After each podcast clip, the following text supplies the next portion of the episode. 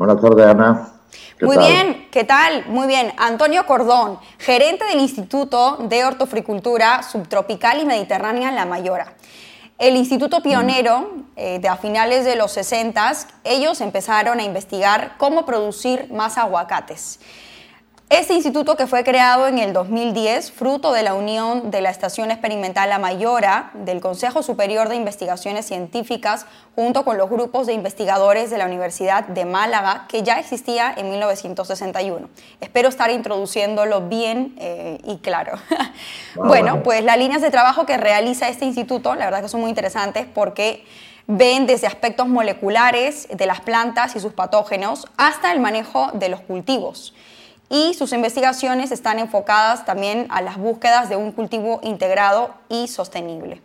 Muy bien, Antonio, tú nos vas a contar y nos vas a explicar mejor de qué se trata y todo lo que están ahora mismo desarrollando. ¿Qué tal? ¿Cómo estás? ¿Qué tal, Ana? Buenas tardes y a todos, y a todos los televidentes. Bueno, eh, ha hecho un resumen bastante acertado y de, lo que hacemos nosotros. Por un poco, eh, la Mayora, como centro del CSI, se crea en el año 1961 con una filosofía muy clara. ¿no?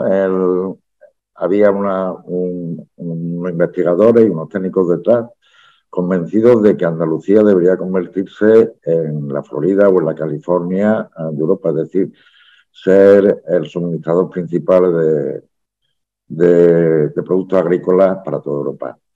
En el año 62 se empezó a hacer algo de fresa, eh, fresa continental. En el año 66 se trae, a través de la Mayora, que entonces era solamente del CSI, se trae eh, la fresa del fresón californiano a España y de aquí va a Huelva. Y, a finales de los 70 se empieza a trabajar con variedades de aguacate. Eh, primero con, con, fuerte, después en los 70 ya con, con Haas y en el año 77 se pone la primera parcela de mango en la Europa continental. Había en España había mango, pero, en Canarias. Y actualmente pues estamos hablando de, de 5.000 hectáreas de, mango, por ejemplo, solamente en la zona subtropical de Málaga, de Málaga y de Granada. Aparte de eso, se trabaja mucho en hortícola, en colección de variedades, un tema muy interesante que tú has comentado al inicio de tu programa, como el tema de la polinización. Hay grandes expertos, expertos en polinizadores aquí en el instituto. Y además, añadido lo que tú comentabas ya, pues el hecho de que, de, que hay un problema efectivamente con cambio climático, que además en el tema de la agricultura subtropical se agrava por la falta de polinizadores naturales en, en, la Andalucía subtropical, en la Andalucía del litoral. Eh, entonces, pues hay una tradición bastante grande en este sentido. Como decía, en el año 2010, el instituto que se crea en el año 60 se une a, a la Universidad de Málaga, al grupo de la Universidad de Málaga, y hoy es el IHSM La Mayora, con 50 investigadores que trabajan desde la tradición de, de la introducción de nuevas variedades a, por ejemplo, la economía circular en la agricultura, trabajando en, en el tratamiento de desechos de, cacao, por ejemplo, es lo último que, estamos haciendo en colaboración, me parece que era con, con equipos de, Ecuador. Por ejemplo, fíjate tú la, la, gama tan amplia de trabajo que se puede tener en agricultura y, por supuesto, muchísimo también ya en técnicas modernas de biología molecular. Me venías comentando antes que están desarrollando nuevos productos, siempre están haciendo alguna mezcla de injertos, ¿no? ¿Estoy bien? Y, viendo que, y viendo que nuevos productos eh, se pueden adaptar también al clima de Málaga, ¿no? Por ejemplo, me habías comentado de la jackfruit, me habías comentado de la carambola, la guanábana, el longan, que son productos, yo estoy muy sorprendida porque son productos em, eh, netamente tropicales, ¿no? De, Asia y también de Sudamérica. En Perú hay jackfruit, hay carambola, hay guanábana, chirimoya, pero es un poco todavía nuevo y novedoso para el mercado español y ustedes ya lo están haciendo. Sí, muy novedoso y bueno, tenemos cosas, digamos que en exclusiva. Es verdad que, por ejemplo, aquí el cacao, tenemos cacao y se está produciendo cacao, pero el cacao o la guanabana, la única manera de hacerlo es en invernadero, pero vamos, estamos haciendo en un invernadero de plástico, no, no, no un invernadero de cristal, que son especialmente costosos y se han conseguido unos hitos bastante destacables en ese sentido. Hay, bueno, y hay cultivos que podemos decir que están totalmente asentados y, aclimatados a, nuestra zona, con independencia de que por cuestiones comerciales o, por otro tipo de,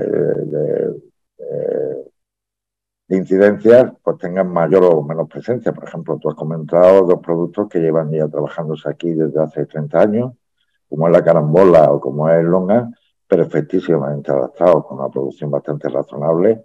Y, bueno, nosotros lo que hacemos es demostrar hasta dónde se puede o qué se puede poner aquí. Luego pues, el mercado tiene, tiene otros movimientos y tiene otras razones, pero en cualquier caso sí que, que lo que ha producido ya está aquí a disposición del agricultor y, estamos en un mundo que cada día es más cambiante con la aparición de, de, nuevos actores, cada día con más frecuencia, que, determinan la agricultura mundial eh, por cuestión de, de lustro. Ya no hay que esperar a 100 años para que se cambie nada. Ahora, pues, eh, ya este tipo de agricultura depende muchísimo de, de cuestiones yo diría que hay casi geoestratégicas, ¿no?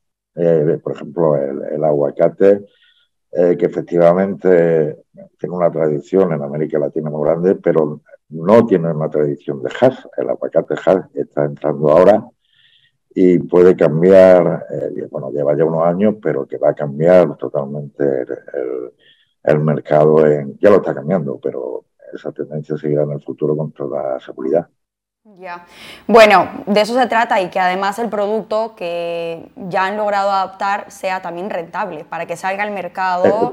O sea, que el producto sea bueno, de calidad, pero además que sea rentable, ¿no? Porque de eso se trata también. Claro, al, fin y al cabo, eh, el, agricultor trabaja en el campo pues para obtener un medio de vida. Eso es una cuestión de, de lógica. Eh, hombre, nosotros tenemos dos fases aquí, digamos, primero se puede hacer y a partir de ahí, aunque no tenemos un departamento, aquí sí que había en tiempo hacer un departamento de economía, pero sí, sí tendremos, queremos ver cómo va el mercado, cómo acepta, cómo acepta eh, este tipo de productos. Y es verdad que hay mercados nichos ahora mismo, digamos, podemos hacer mercados pequeñitos donde tienen donde se puede introducir de una manera fácil y, a buen precio todo este tipo de productos. Eh, a ver, yo he mencionado algunos productos que, que, ustedes ya han adaptado han probado o están ahora mismo encaminando, pero ¿nos podrías comentar cuáles son los que están desarrollando ahora mismo? ¿Qué productos novedosos no he mencionado yo? Hombre, quizás eh, aquí eh, hay un, digamos, una tendencia y hay una tradición histórica eh, de, en la introducción con independencia de, los proyectos concretos que cada momento se, están haciendo. Porque muchas veces está el tema de la introducción y, luego los problemas que se generan a partir de un producto determinado. ¿no? Te pongo un ejemplo de quizás ahora donde, donde haya más proyectos aquí en nuestro instituto, quizás sea con las fresas la fresa, que, es un producto que se, que se introdujo en la década de los 60, pero claro, ya empiezan a surgir problemas de calidad, de mejora de calidad, problemas de enfermedades, problemas de plagas. En lo que tú comentas, mira, nosotros tenemos en la estación experimental del instituto, que está en Algarrobo, en la provincia de Málaga, tenemos mm, unas 100 especies eh, tropicales. Dentro de eso, eh, por ejemplo, en mango y en aguacate tenemos 80 variedades. Y en chirimoyo tenemos la colección más grande del mundo con más de 300 variedades de chirimoyo. Luego, pues, por decirte cosas que estamos viendo que se aclimatan perfectamente, por ejemplo, el zapote negro, que es un producto mexicano que nadie capaz se conoce aquí, el canistel, el, la lúcuma, que es un, producto, eh, digamos, emblema de, de Perú y y que está por descubrir. A mí me parece que es una cosa absolutamente maravillosa. ¿Es están buscando adaptarlo y cultivarlo aquí en Málaga? La lúcuma llevamos cultivándola eh, durante ya más de 20 años. En pequeñas hay, hay una producción muy pequeña, pero, pero bueno, eh, ya sí podemos, podemos garantizar que, que funciona aquí, que no tiene ningún problema y es cuestión de, de, la decisión del agricultor. En, este tipo de productos. ¿Qué es lo que pasa? En el fondo estamos hablando de, un, área muy pequeña, ¿no? que es la parte, digamos, que va de, Málaga al Muñeca, al Motril. Eh, se lo es un, área muy limitada. Y una área que ha estado, que digamos que ha triunfado muy bien y ha sido muy rentable hasta ahora, primero con el aguacate y después del mango. Entonces no es fácil y, muchas veces el agricultor, digamos que se pregunta, ¿para qué? ¿No? Se me está yendo me está, ya, me está yendo ya bien con lo que hay, pero en cualquier caso, la obligación nuestra como centro público es poner a disposición y decir lo, que se puede hacer. Eh, yo a mí me parece que la lúcuma es, puede ser la gran esperanza blanca de la agricultura peruana, yo me parece a mí aquí en España, porque es algo absolutamente delicioso. Muy, muy, muy, muy delicioso. De hecho, el productor del programa ama esta fruta. Siempre me dice, cualquier día que algún exportador te vaya a mandar algo, por favor te encargo la lúcuma, porque ama, me encanta a mí también. Es muy buena para los helado de lúcuma, eh, los jugos o los humos, como dicen ustedes, de lúcuma. Es que se puede hacer muchas cosas con leche, sin leche. Es un postre de por sí. Lo partes a la mitad y te lo comes con cuchara, como la chirimoya a lo mejor. Efectivamente. delicioso. Es muy parecido. es diferente a la chirimoya, pero sí pero en cualquier caso es una fruta muy sabrosa. Nosotros hemos terminado ya temporada de lúcuma, pero vamos, cuando volvamos allá por septiembre, octubre, eh, no dudes por ponerte en contacto con nosotros que no hay que esperar portadores. Puedes comer lúcuma de Málaga. Hay cosas, por ejemplo, eh, que por ejemplo sabemos, sabemos que no va a tener nunca un interés global, es decir, si estamos haciendo café, Sabemos perfectísimamente, perfectísimamente que el, café no va a ser una alternativa absolutamente a nada. Pero sí es cierto que hay mucha gente muy interesada en mercados nichos que dice, yo quiero tener en mi tienda o en, mi tostadero café de Málaga.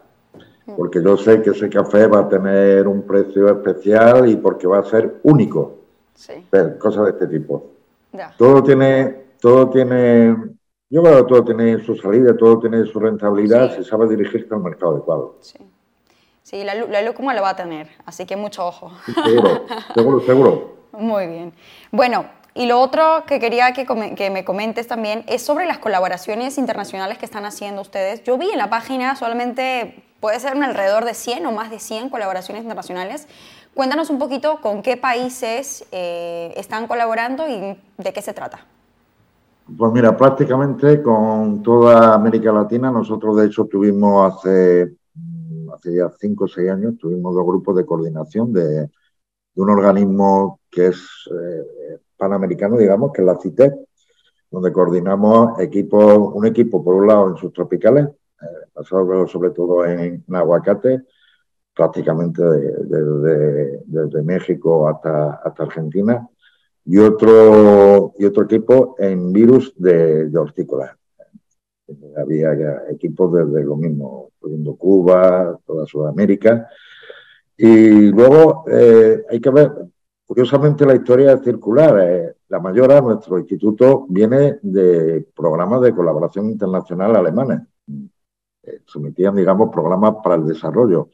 Ahora, por ejemplo, nosotros estamos colaborando en el altiplano bolivianos en, productos como el melocotón, eh, colaborando con Ayuda Nación, con ONGs eh, españolas que están trabajando en Bolivia o están trabajando en, Ecuador. Y yo te digo, prácticamente mm, todas las la universidades americanas importantes o institutos como el Línea de Perú tienen colaboraciones eh, más o menos duraderas con, con nuestro instituto. Estupendo. Bueno, para finalizar ahora, que nos podríamos ir de largo en todo el programa comentando todo esto, es muy interesante. Bueno, pues hay que, hay que terminar para darle paso a los otros invitados. Pero antes quería mencionar, que de hecho quiero que tú lo digas, porque en una conversación previa yo te pregunté qué era lo más interesante que están desarrollando actualmente eh, ah, ahora en el instituto y quiero que, quiero que tú lo digas.